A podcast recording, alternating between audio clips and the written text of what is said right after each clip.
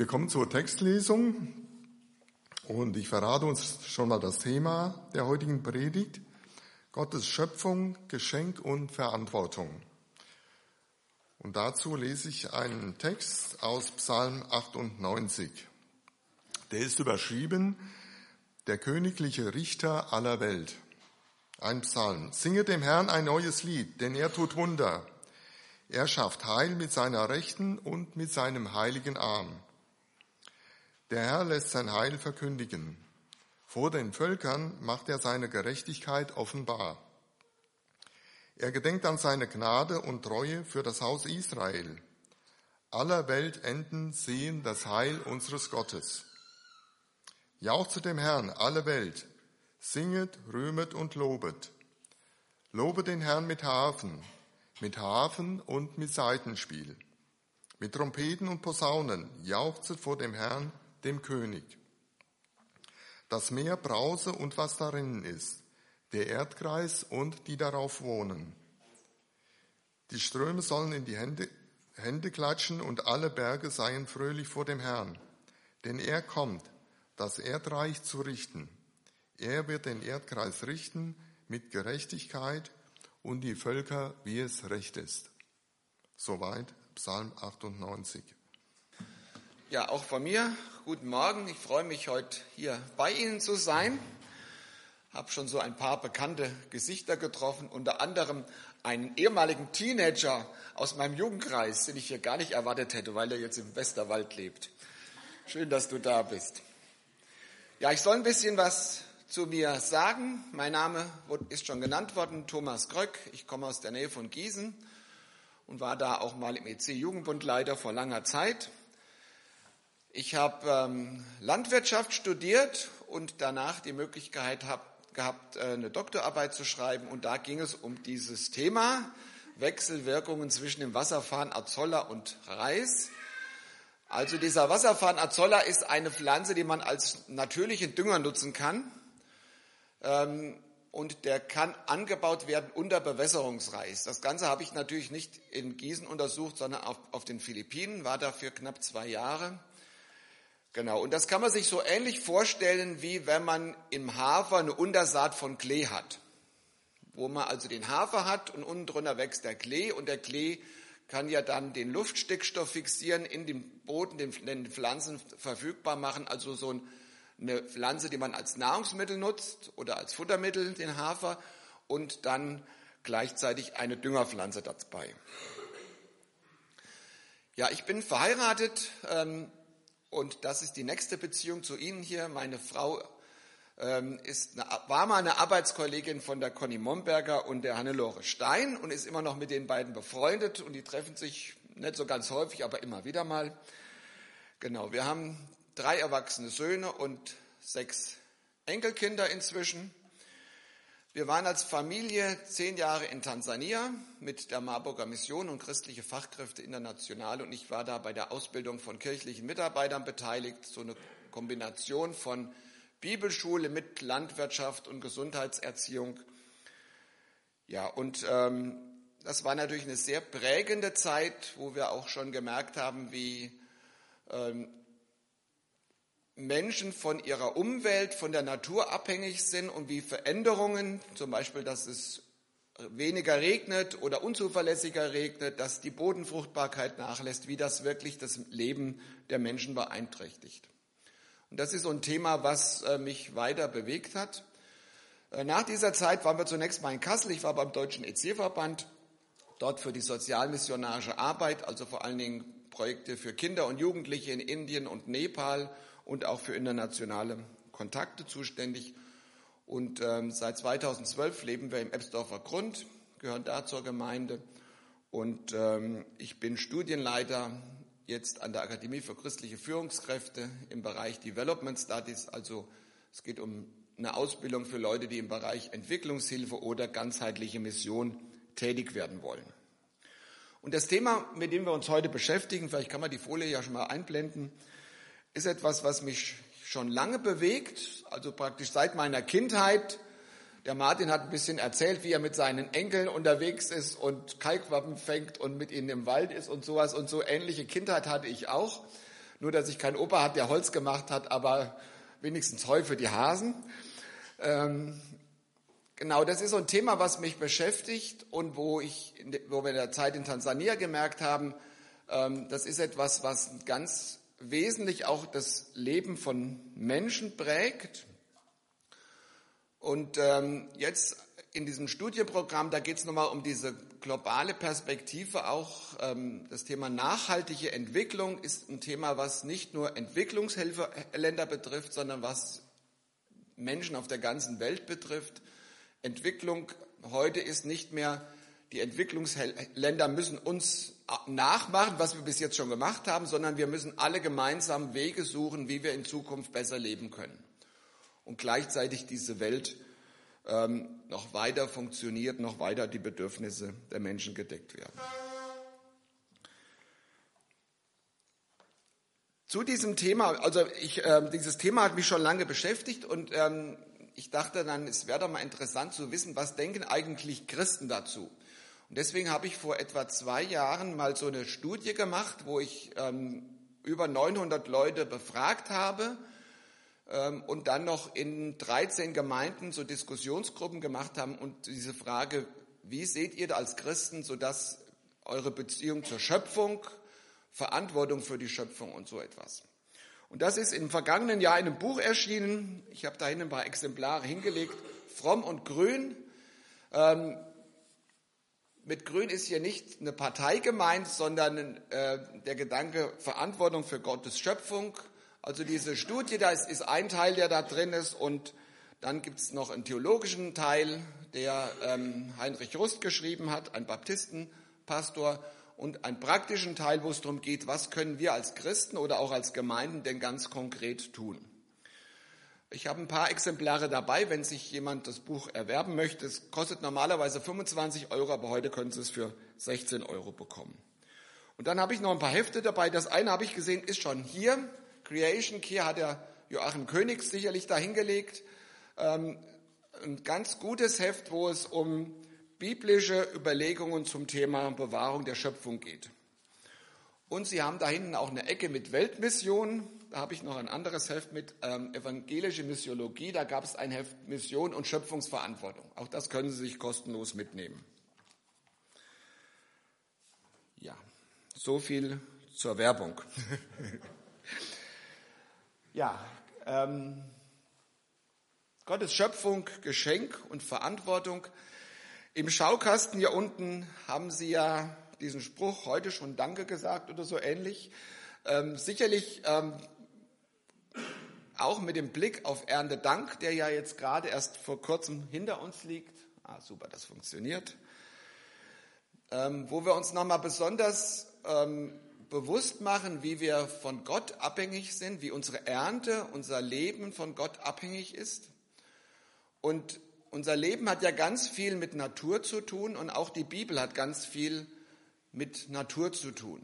Wenn wir uns so die große Überblick ansehen in der Bibel, es fängt an mit einer Geschichte in einem Garten, in dem Garten Eden, den Gott wunderbar angelegt hat. Und es endet in der Offenbarung mit einer Stadt, die aus dem Himmel auf die Erde herabkommt, wo Gottes Thron in der Mitte steht und dann ein Fluss von dort ausgeht und an Ufer dieses Flusses sind die Bäume des Lebens. Also wir haben hier diese zwei Bilder, der Garten Eden und dann diese Stadt, dieses himmlische Jerusalem mit einem Fluss und mit Bäumen und mit Menschen aus allen Nationen.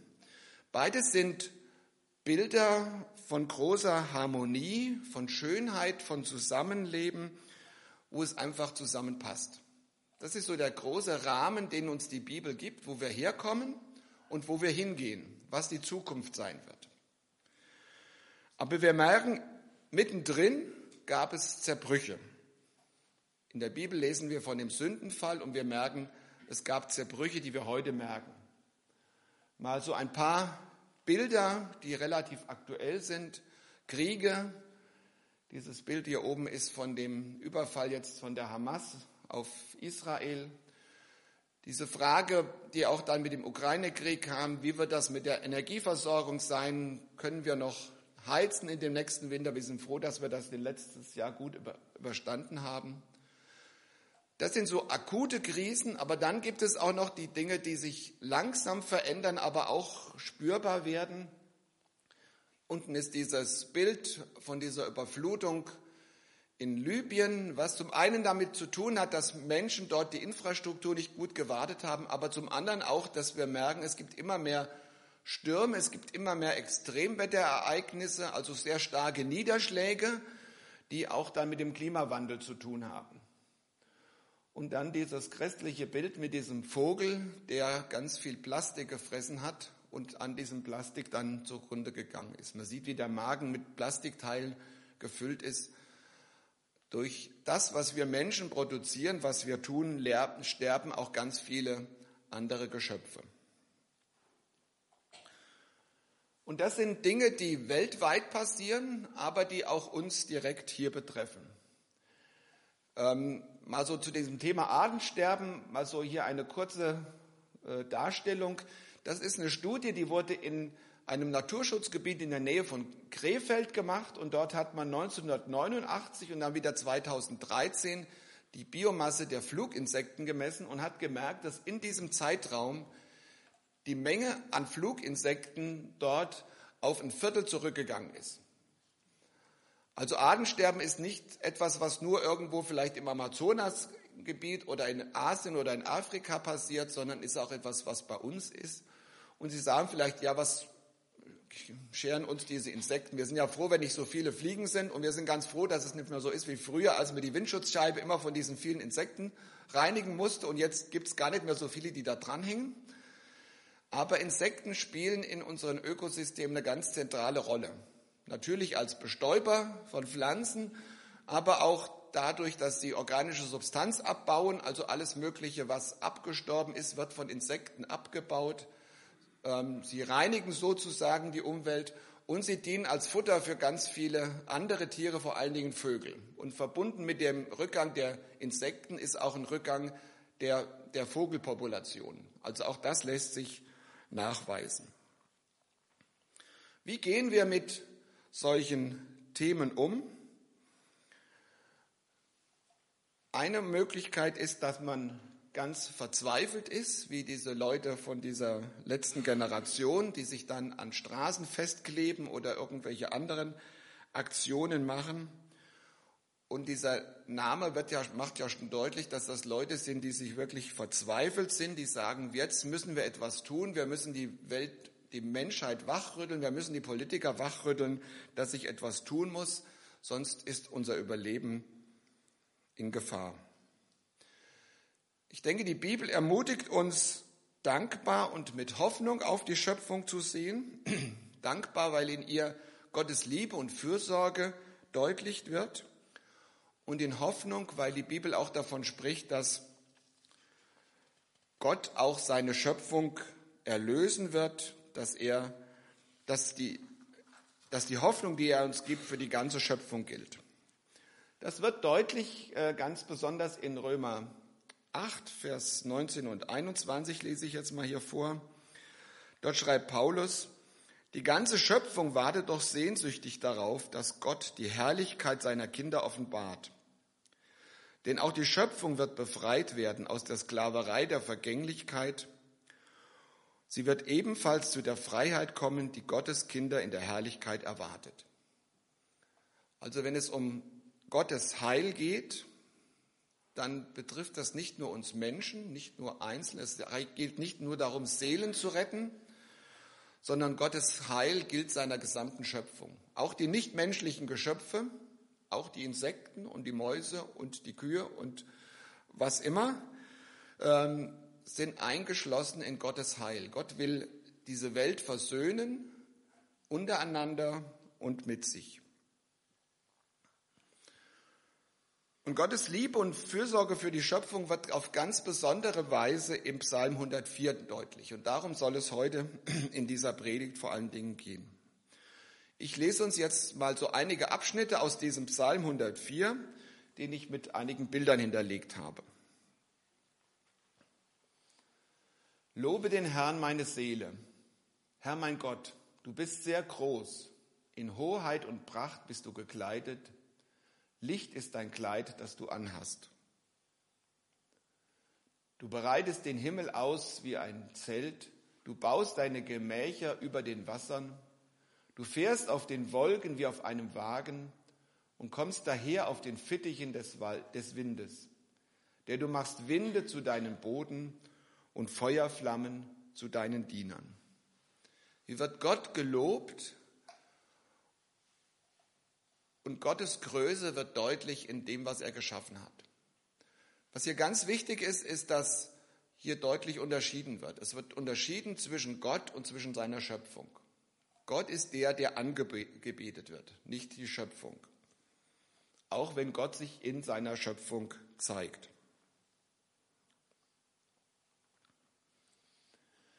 Du lässest Brunnenquellen in den Tälern, dass sie zwischen den Bergen dahinfließen, dass alle Tiere des Feldes trinken und die Wildesel ihren Durst löschen.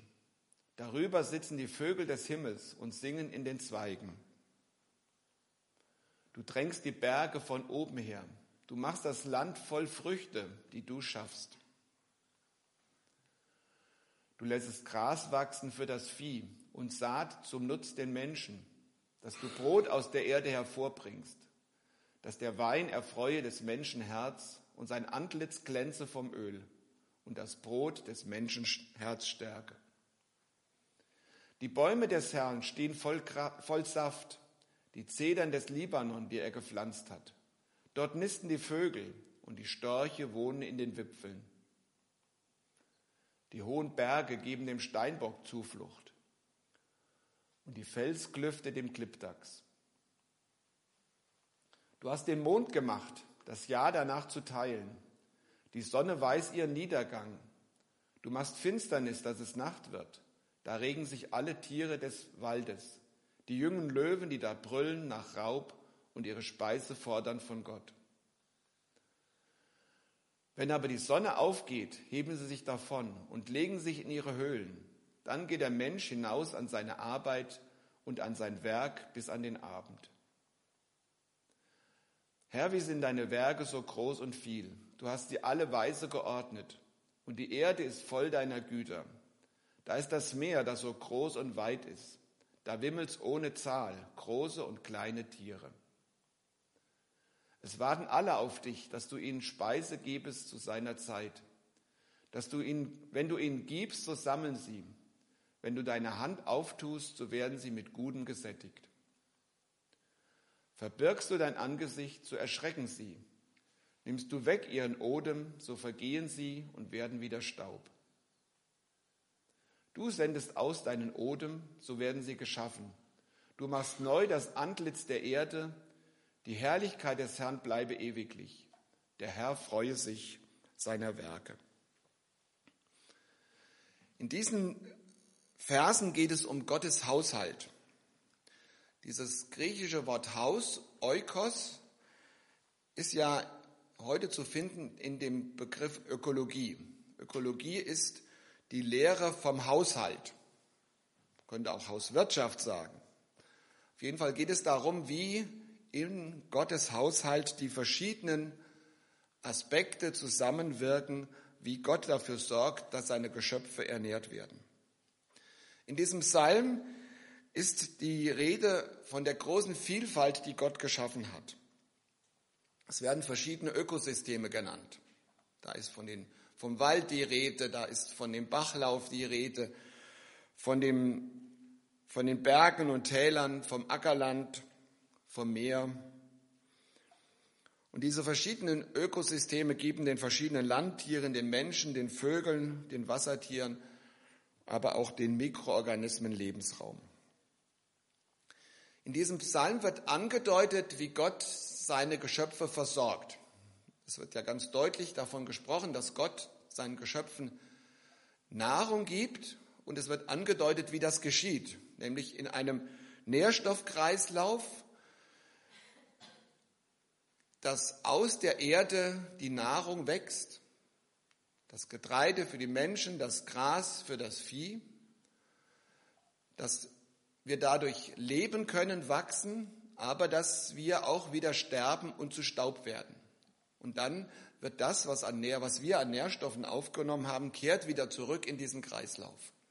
So hat Gott das gemacht, dass es in seiner Schöpfung keinen Abfall gibt, keinen Müll, sondern was einmal gewachsen ist, was Nährstoffe aufgenommen hat, stirbt irgendwann und diese Nährstoffe gehen wieder zurück. Es ist ein Kreislauf, der immer weitergeht und den Gott gemacht hat, um dafür zu sorgen, dass es Leben gibt. Und ähnliches wird dort deutlich gemacht mit dem Wasser, das aus den Wolken herabfällt, die Erde feucht macht, in der Erde versickert, dann in den Quellen austritt. Und so geht dieses Wasser auch seinen Kreislauf weiter. Zu Meer hin wird dann wieder zu Wolken, verdunstet wird zu Wolken. Und Gott sorgt dafür, dass wir immer wieder schönes, sauberes Wasser haben. Gott hat das angelegt in Kreisläufen. Aber wir Menschen haben sowas gemacht, dass wir sagen, wir produzieren etwas und wir nutzen es eine kurze Zeit und dann ist es Müll und wir müssen es irgendwo deponieren oder verbrennen und sowas. Und damit handeln wir dem entgegen, was Gott dort geschaffen hat. Dann wird deutlich, wie groß diese Vielfalt ist, die Artenvielfalt, die Gott geschaffen hat, in diesen verschiedenen Ökosystemen, in den Wäldern, auf den Bergen, im Meer. All das spricht davon, wie groß Gott ist, wie genial er ist, wie er sich das alles ausgedacht hat, diese ganz unterschiedlichen Wesen und dass diese unterschiedlichen Wesen nicht nur so nebeneinander, jedes für sich stehen, sondern dass sie zusammenwirken und einander unterstützen. Diese Artenvielfalt oder Biodiversität, wie wir heute oft sagen, ist ein Hinweis auf Gottes Größe und Genialität. Wenn wir das alles bedenken, müssen wir einstimmen in, das Gott, in Gottes Lob, was hier ja auch angesprochen wird. Herr, wie sind deine Werke so groß und viel? Du hast sie alle weise geordnet und die Erde ist voll deiner Güter. Wenn wir das sehen, wahrnehmen, soll es uns zu Gott hinbringen. In, Im Römerbrief spricht Paulus davon, dass wir Gottes Größe und Macht in dem erkennen können, was er geschaffen hat. Der Blick auf die Natur soll uns bringen zur Anbetung Gottes. Und die, Erde macht, die Bibel macht deutlich, dass das, was um uns herum ist, nicht uns gehört, dass wir nicht frei darüber verfügen können, sondern dass es Gott ist. Im Psalm 24 heißt es, die Erde ist des Herrn und was darinnen ist, der Erdkreis und die darauf wohnen. Wir haben Verantwortung dafür, wir sollen uns darum kümmern, wir dürfen es nutzen, aber letztlich gehört es Gott. Welche Rolle spielen wir Menschen in diesem Ökosystem, in, in Gottes Schöpfung? Auf der einen Seite wird hier davon gesprochen oder wird hier deutlich gemacht, dass die Menschen sich irgendwo so einreihen in die anderen Geschöpfe. Zum Beispiel in dem Vers, wo es heißt, du lässt Gras wachsen für das Vieh und Saat zum Nutz den Menschen, dass du Brot aus der Erde hervorbringst. Der Mensch wird hier ganz selbstverständlich genannt zusammen mit dem Vieh. Also so wie das Vieh Nahrung braucht, so brauchen auch wir Menschen Nahrung. Und die Bibel macht deutlich, dass wir in vieler Hinsicht ganz ähnlich sind wie die anderen Geschöpfe. Aus dem gleichen Material geschaffen. Wir sind geschaffen in, in 1. Mose 1, ja, in diesen, in diesen Tagesabschnitten, die werden da genannt. Und dann kann man sich ja vielleicht sagen, ja, warum ist der Mensch da am Schluss? Ist er so der Beste? Ähm, die Bibel spricht nicht davon, dass die Menschen die Krone der Schöpfung sind. Also diesen Begriff finden wir nicht in der Bibel. Ich lege es so aus, dass der Mensch am Schluss kam, weil er einfach angewiesen ist auf diese anderen Geschöpfe. Wir sind angewiesen auf die Pflanzen, die da sind. Wir sind angewiesen natürlich auf Wasser, auf Sonne und so weiter. Wir sind angewiesen auf die Insekten und auf die anderen Tiere. Ohne sie könnten wir nicht leben.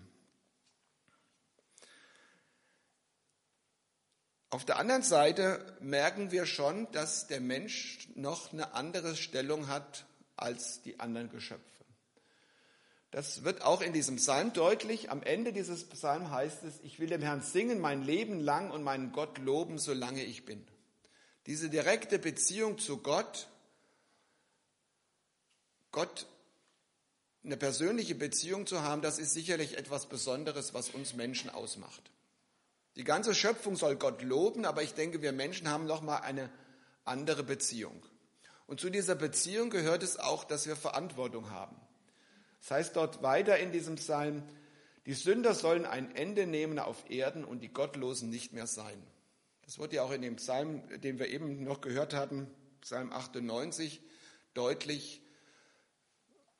Gott ist der Herr, die ganze Schöpfung betet ihn an, aber er ist auch der gerechte Richter, der Recht sprechen wird in all dem Unrecht in dieser Welt. Israel wurde dort genannt. Und für den wir uns alle verantworten müssen.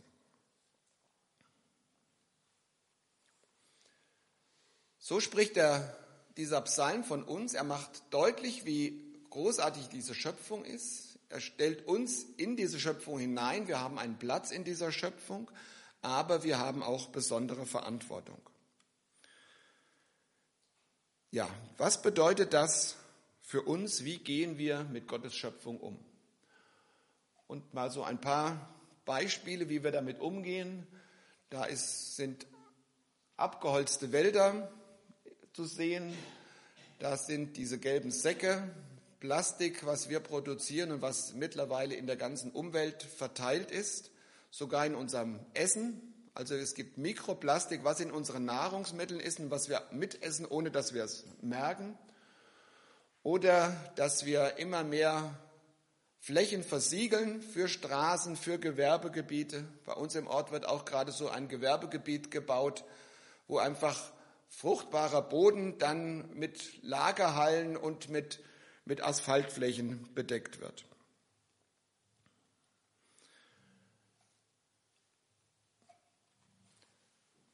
Wir merken, da ist ganz viel, was nicht gut ist und die Frage ist dann, was können wir tun?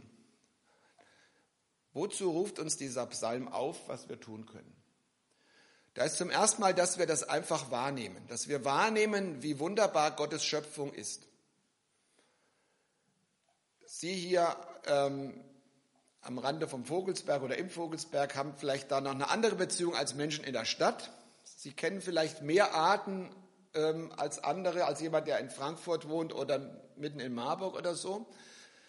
Ähm, aber dass wir einfach mal bewusst das wahrnehmen. Was ist denn das, was da wächst? Was sind denn das für Insekten, die, ich, die wir da finden? Und da gibt es heute ganz wunderbare Möglichkeiten. Die meisten von uns haben ja ein Smartphone und da gibt es zum Beispiel Apps, wo man, die man runterladen kann, kostenlos und kann sagen, hier ist eine Pflanze, ich weiß gar nicht, was das ist. Ich mache mal ein paar Fotos davon und entdecke, was es ist und lerne vielleicht auch ein bisschen was, wo wächst das und was für eine Bedeutung hat die. Oder das gleiche von Insekten und Vogelstimmen und sowas. Dass wir das wahrnehmen, was Gott um uns herum geschaffen hat, einfach mit anderen Augen darauf blicken. Das ist nicht nur irgend so was, was brummt und mich ärgert oder das ist irgendwas Grünes, was da wächst, wo es nicht hin soll, sondern bewusst wahrnehmen, was hat Gott denn hier geschaffen. Und das nicht nur aus wissenschaftlichem oder biologischem Interesse, sondern um einfach Gott dafür zu danken, dass er so eine große Vielfalt an Geschöpfen geschaffen hat. Also Gott, den Schöpfer, zu loben und ihn anzubeten. Aber ich denke, es geht auch noch einen Schritt weiter, nämlich einen Schritt, wo es in die Praxis geht. Was können wir tun, damit das, was in diesem Psalm 104 beschrieben ist, weiter bestehen kann. Wo können wir Gottes Geschöpfe Lebensraum bieten? Und auch dazu möchte ich ein paar Tipps geben. Das fängt bei ganz einfachen Dingen an äh, im Alltag, zum Beispiel was wir essen oder wie wir uns fortbewegen. Muss es immer Fleisch sein? Für Fleisch wird ein Vielz oder eine ein Vielfaches an Energie, an Ressourcen verbraucht gegenüber pflanzlicher Nahrung. Und ähm, es ist nicht nur ein großes Schnitzel, was man genießen kann, sondern vielleicht auch mal ab und zu ein vegetarisches Gericht, was schön angerichtet ist. Oder wo kann ich Wege ähm, mit dem Fahrrad erledigen statt mit dem Auto? Das ist bei Ihnen hier sicherlich schwieriger, wo es doch immer wieder berghoch und runter geht als ähm, da, wo es ein bisschen flacher ist. Wir hatten als Gemeinde dieses Jahr mal an dieser Aktion Stadtradeln teilgenommen. Das ist so eine bundesweite Aktion, wo über drei Wochen Menschen ermutigt werden, möglichst mal auf das Auto zu verzichten und das Fahrrad zu nehmen und das dann mal zu notieren. Und man kann dann so Teams bilden und kann gucken, wie viel Kilometer schaffen wir in diesen drei Wochen. Ähm, haben wir als Gemeinde mal mitgemacht, so als einen kleinen Anreiz, das mal auszuprobieren.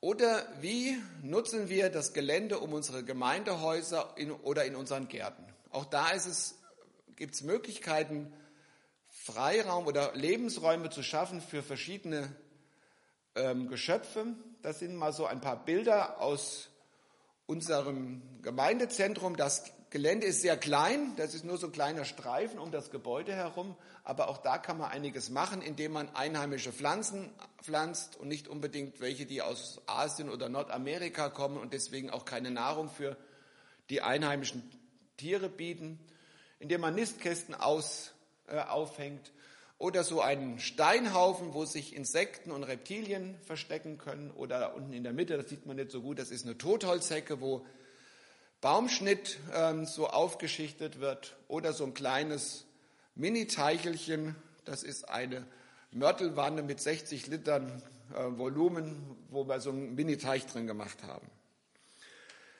Also das sind so ein paar Möglichkeiten, wo man dann konkret was tun kann in der Gemeinde, auf dem Gemeindegrundstück oder auch im eigenen Garten.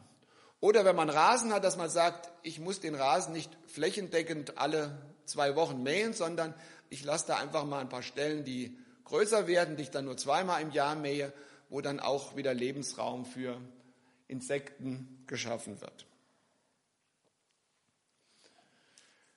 Wir haben in Marburg äh, im vergangenen Jahr so ein kleines Projekt angefangen im äh, Begegnungszentrum Sonneck. Vielleicht kennen das einige von Ihnen. Das ist da beim Mutterhaus Hebron, unterhalb davon, wo wir mit einer Gruppe da ähm, verschiedene Projekte gemacht haben. Was man hier sieht, ist so ein Beet für Wildbienen und Hummeln, was wir angelegt haben. Äh, das war im Mai und dann hier Ende des Sommers ist das auf der rechten Seite, da hat das, ist das schon schön gewachsen. Und da gibt es nächstes Jahr wieder so ein Wochenende, wo wir uns mit diesem Thema beschäftigen wollen. Auf der einen Seite also die Natur wahrnehmen, aber auf der anderen Seite vor allen Dingen auch dann gucken, was sagt die Bibel dazu, was bedeutet das für unsere Beziehung zu Gott. Da möchte ich jetzt schon herzlich dazu einladen, falls Sie vom 6. bis 8. September Zeit haben, ein Wochenende in Marburg zu diesem Thema, wird von Sonneck zusammen mit dem Freundeskreis Arosha durchgeführt. Arosha ist eine christliche Naturschutzorganisation, die jetzt auch in Deutschland hier ähm, dabei sich ähm, zu entwickeln. Dazu habe ich auch noch so einen kleinen Flyer hinten auf dem runden Tisch. Ja, und dann noch etwas, ähm, wo das auch praktisch wird, ist im Gnadau. Greshona gehört ja auch zum Gnadauer Verband, also dem Dachverband der landeskirchlichen Gemeinschaften. Und dort gibt es seit diesem Jahr einen Arbeitskreis Schöpfung und Verantwortung, wir geben vierteljährlich einen Rundbrief heraus oder einen Impulsbrief mit Anstößen, wie können wir nachhaltig und verantwortlich mit der Schöpfung umgehen. Können Sie gerne abonnieren, man kann das über den QR-Code machen. Ich kann das nachher nochmal stehen lassen, falls jemand das haben möchte. Die, der letzte, ähm, der aktuelle Rundbrief ist gerade gestern herausgekommen und da geht es um das Thema Ernährung.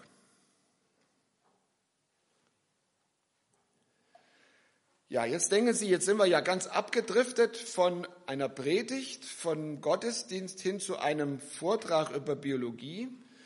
Aber dieses Thema, mit dem wir uns beschäftigen, ist ein Thema, was ganz zentral mit unserem Glauben zu tun hat. Und ich möchte mal schließen mit einem Abschnitt aus der Kapstadt-Verpflichtung.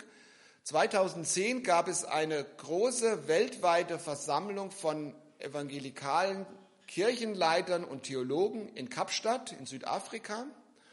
Und dort wurde ein Dokument äh, entwickelt, die sogenannte Kapstadt-Verpflichtung. Und dort heißt es, das Evangelium ist Gottes gute Nachricht. Ich habe da mitten im Satz rausgebrochen. Also sie bestätigen, dass das Evangelium Gottes gute Nachricht ist durch das Kreuz und die Auferstehung Jesu Christi. Für Einzelne und die Gesellschaft und die Schöpfung. Alle drei sind von Zerbruch und Leid durch die Sünde geprägt. Alle drei sind mit eingeschlossen in die erlösende Liebe und Mission Gottes. Alle drei müssen Teil der umfassenden Mission von Gottes Volk sein. Also Einzelne, aber auch die Gesellschaft, in der wir leben und die Schöpfung sind beeinträchtigt vom Sündenfall, sind gezeichnet von Sünde. Und alle drei, jeder Einzelne, aber auch die Gesellschaft und die Schöpfung braucht Erlösung. Und deswegen sagen die Leute, die sich dort getroffen haben, alle drei sind oder alle drei Anliegen sind Teil der Mission von Gottes Volk. Das heißt, dass Verantwortung für Gottes Schöpfung genauso ein Auftrag von Gemeinde ist wie zum Beispiel Evangelisation oder Diakonie. Und dazu möchte ich Sie ermutigen, das wahrzunehmen, Gottes Schöpfung wahrzunehmen und einfach auch unsere Verantwortung zu sehen, die wir dort haben. Jeder in einem unterschiedlichen Bereich, vielleicht im eigenen Garten oder in der Art und Weise, wie wir zu Hause konsumieren. Vielleicht da, wo wir politische Verantwortung haben, auf kommunaler Ebene oder auch vielleicht Abgeordneten mal schreiben können. Oder vielleicht auch der eine oder andere im Beruf, sei es als Landwirt oder irgendwo in einem anderen Bereich, wo, man, wo das mit einfließen kann. Und dafür möchte ich jetzt mit uns beten.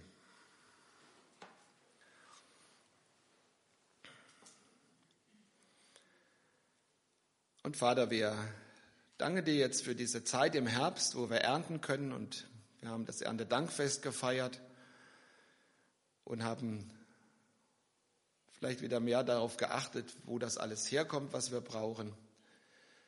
Wir danken dir, dass du diese Welt so wunderbar geschaffen hast. In großer Vielfalt, mit vielen Geschöpfen, die voneinander abhängig sind. Und du hast uns da hineingestellt, dass wir das genießen dürfen. Es hilft uns und trägt dazu bei, dass wir leben können. Und gleichzeitig hast du uns Verantwortung gegeben. Wir wollen dich bitten, dass du uns hilfst, dieser Verantwortung gerecht zu werden, dass wir das beachten, was du geschaffen hast und was dir gehört, dass wir sorgsam damit umgehen. Und wir danken dir, dass wir das nicht in der Verzweiflung tun müssen, sondern dass wir das in der Hoffnung tun dürfen, weil wir wissen, dass du diese Welt erneuern und erlösen wirst. Und das betrifft uns genauso wie alle anderen Geschöpfe. Hab dafür Dank. Amen.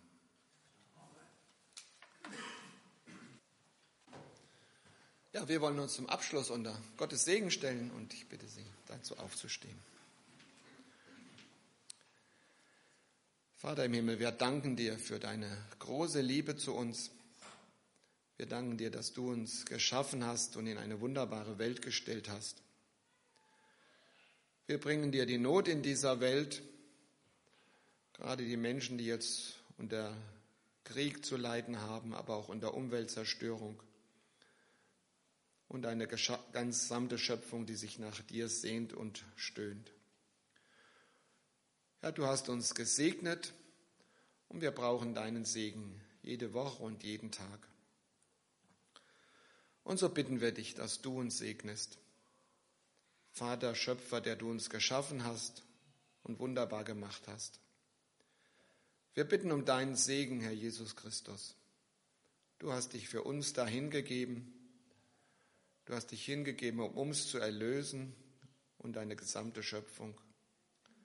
Und wir brauchen deinen Segen, Heiliger Geist, der du das Leben gibst, der du uns Leben gibst aber der du in deiner gesamten Schöpfung tätig bist.